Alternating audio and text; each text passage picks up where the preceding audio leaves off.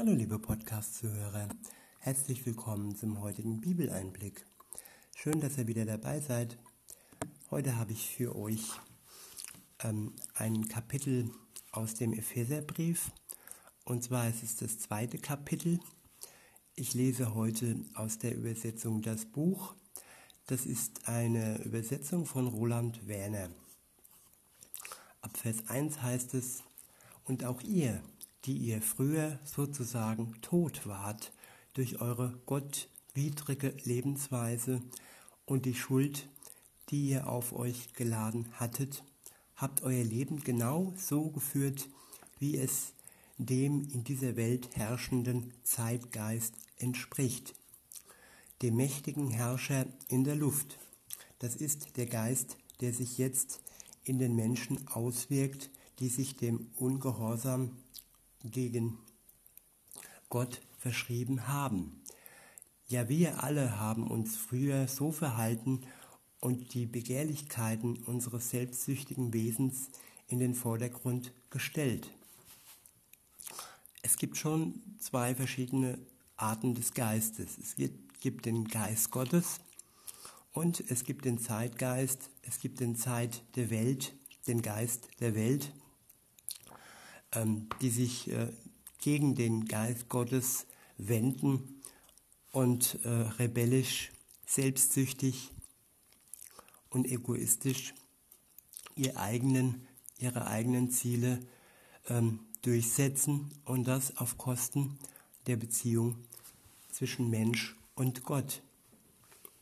Es ist immer eine Frage der Entscheidung und des Willens, möchte ich mich dem Zeitgeist ähm, ja, dem egoistischen, selbstsüchtigen Geist hingeben oder möchte ich mich Gott hingeben? Auch wenn man denkt, man wäre frei, frei von Gott, dann ist man doch besessen und ähm, ja bestimmt vom Zeitgeist und vom Egoismus. Insofern ist das nicht unbedingt eine wirkliche Freiheit. Eine Freiheit eher ist es eine zerstörerische und eine schädliche Freiheit in Gänsefüßchen. Und weiter geht's. Wir haben das getan, was unsere Selbstsucht und unser Denken uns vorgaben. Und wir standen ganz genau wie alle anderen Menschen aufgrund unseres Zustands unter dem Strafgericht Gottes. Solange wir dem Zeitgeist folgen, stehen wir unter dem Strafgericht Gottes. Wir sind verantwortlich für unser Tun und wir können uns nicht auf die Gnade Gottes berufen, da wir einem anderen Geist folgen. Ab Vers 4 heißt es, aber Gott, der überreich ist in seinem Erbarmen, hat uns ganz eng mit dem Messias Jesus verbunden. Das tat er durch seine große Liebe, mit der er uns beschenkt hat.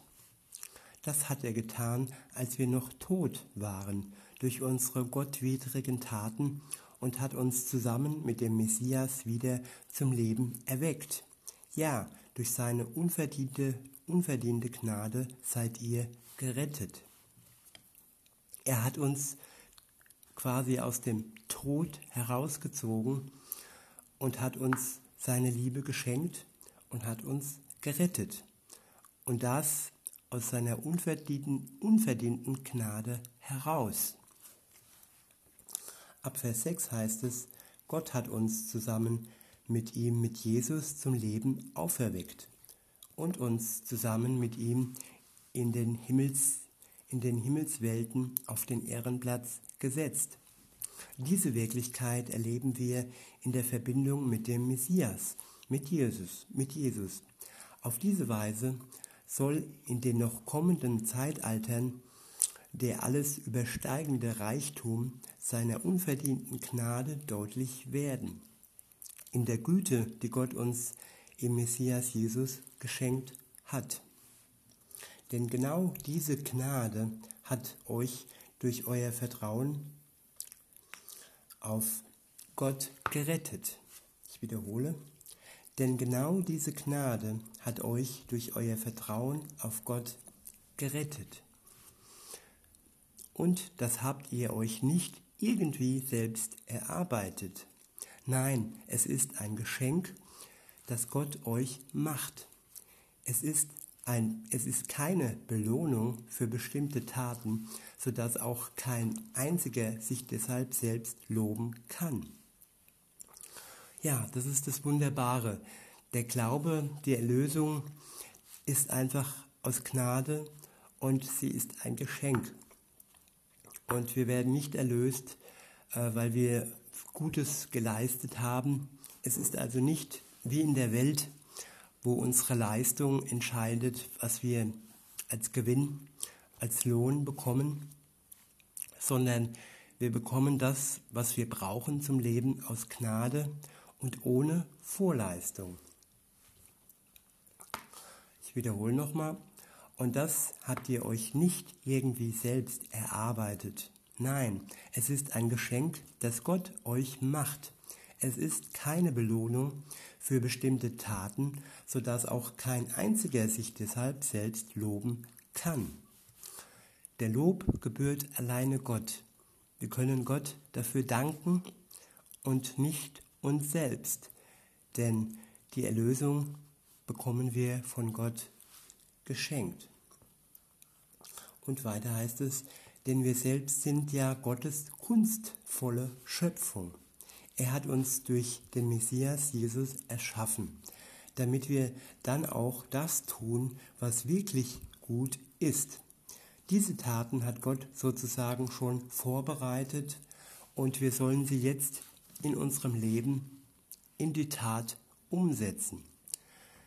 Es sind Taten, die er vorbereitet hat. Ebenfalls sind es keine Taten, die wir aus uns selbst alleine heraus tun, sondern mit seiner Hilfe, durch seine Kraft. Und ja, es sind Taten, wie gesagt, die er vorbereitet hat. Der nächste Abschnitt ist überschrieben Die Einheit der Gottesgemeinde. Ab Vers 11 heißt es, deshalb Erinnert euch daran, früher wurdet ihr, die ihr eure natürlichen Herkunft, die ihr eurer natürlichen Herkunft nach zu den nichtjüdischen Völkern gehört, als Unbeschnittene bezeichnet, von denen die die äußerliche Beschneidung an ihrem Körper tragen. Ihr war damals ohne Kontakt zu dem Messias, ohne Anrecht auf das Bürgerrecht im Gottesvolk Israels ja außerhalb der Gottesbeziehung, auf der ja ganz besondere Zusage ruhen.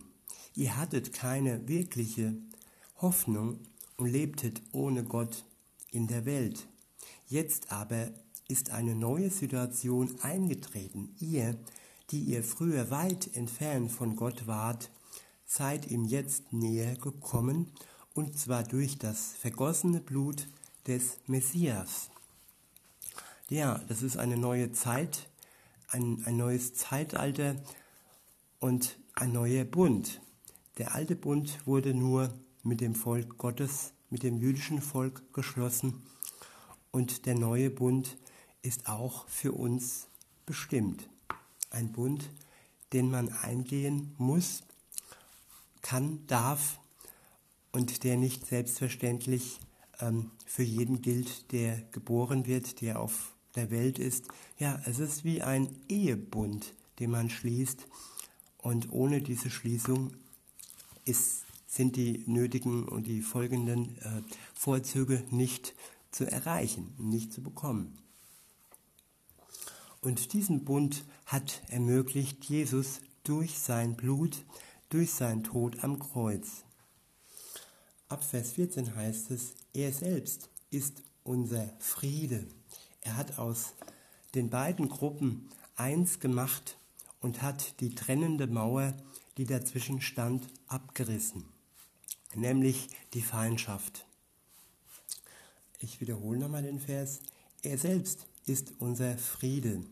Er hat aus den beiden Gruppen eine gemacht und hat die trennende Mauer, die dazwischen stand, abgerissen, nämlich, nämlich die Feindschaft. Durch die Hingabe seines Körpers hat er das Gesetz außer Kraft gesetzt, das aus vielen einzelnen Vorschriften und Auswirkungen bestand. Sein Ziel ist es, Frieden zu schaffen und so in sich selbst aus den Zweien eine neue Menschheit zu schaffen. Ja, das eine bleibt und aus dem zweiten entsteht eine neue Menschheit. Deshalb ist es auch so wichtig, dass wir ein Auge auf das eine, auf das erste, auf Gottes Volk, auf das jüdische Volk haben.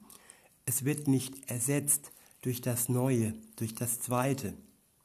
Es wird zu einer neuen Menschheit zusammengefügt durch Jesu Tod. Insofern ist es wichtig, dass wir ein Herz haben für das Alte in Gänsefüßchen das genauso auch zum Neuen gehört wie wir selbst. Und Jerusalem, Israel ist ein ganz zentraler Punkt in der Welt. Ich sage immer, es ist das Herz der Welt und das jüdische Volk sollte uns am Herzen liegen. Ich habe schon Worte gehört wie, ja, das ist das Alte, das ist vergangen und äh, die Geschichte interessiert mich nicht. Und ja, ich habe schon gehört, die Propaganda, dass die Israelis Besetzer sind. Und äh, es sind die Leute, die Gott am Herzen liegt. Und Gott hat ihnen dieses Land geschenkt. Es ist also keine Besatzungsmacht. Es ist nach wie vor die erste Gruppe, die hier in unseren Versen erwähnt ist. Und weiter heißt es, so versöhnte er für Gott die beiden getrennten Volksgruppen miteinander, sozusagen in einem Körper. Das hat er am Kreuz und das tat er am Kreuz und nahm so die Macht der Feindschaft selbst mit sich in den Tod. Ich wiederhole nochmal. So versöhnte er für Gott die beiden getrennten Volksgruppen miteinander, sozusagen in einem Körper. Das tat er am Kreuz und nahm so die Macht der Feindschaft selbst mit sich in den Tod. Ja, wir sind ein Körper geworden. Und wer diesen Teil des Körpers hasst, der hasst sich selbst. Wir können diesen Teil nur lieben, wenn wir unseren eigenen Körper schützen wollen. Wir gehören zusammen, wir sind vereint und das sollte uns wirklich klar sein. Jo, das tat er am Kreuz und nahm so die Macht der Feindschaft selbst mit sich in den Tod. Ja, er ist gekommen und hat den Frieden öffentlich ausgerufen. Frieden für euch, die ihr weit entfernt wart und für die, die nahe sind. Wir waren weit entfernt und das Volk Gottes war nahe. Und der Frieden gilt für beide Volksgruppen.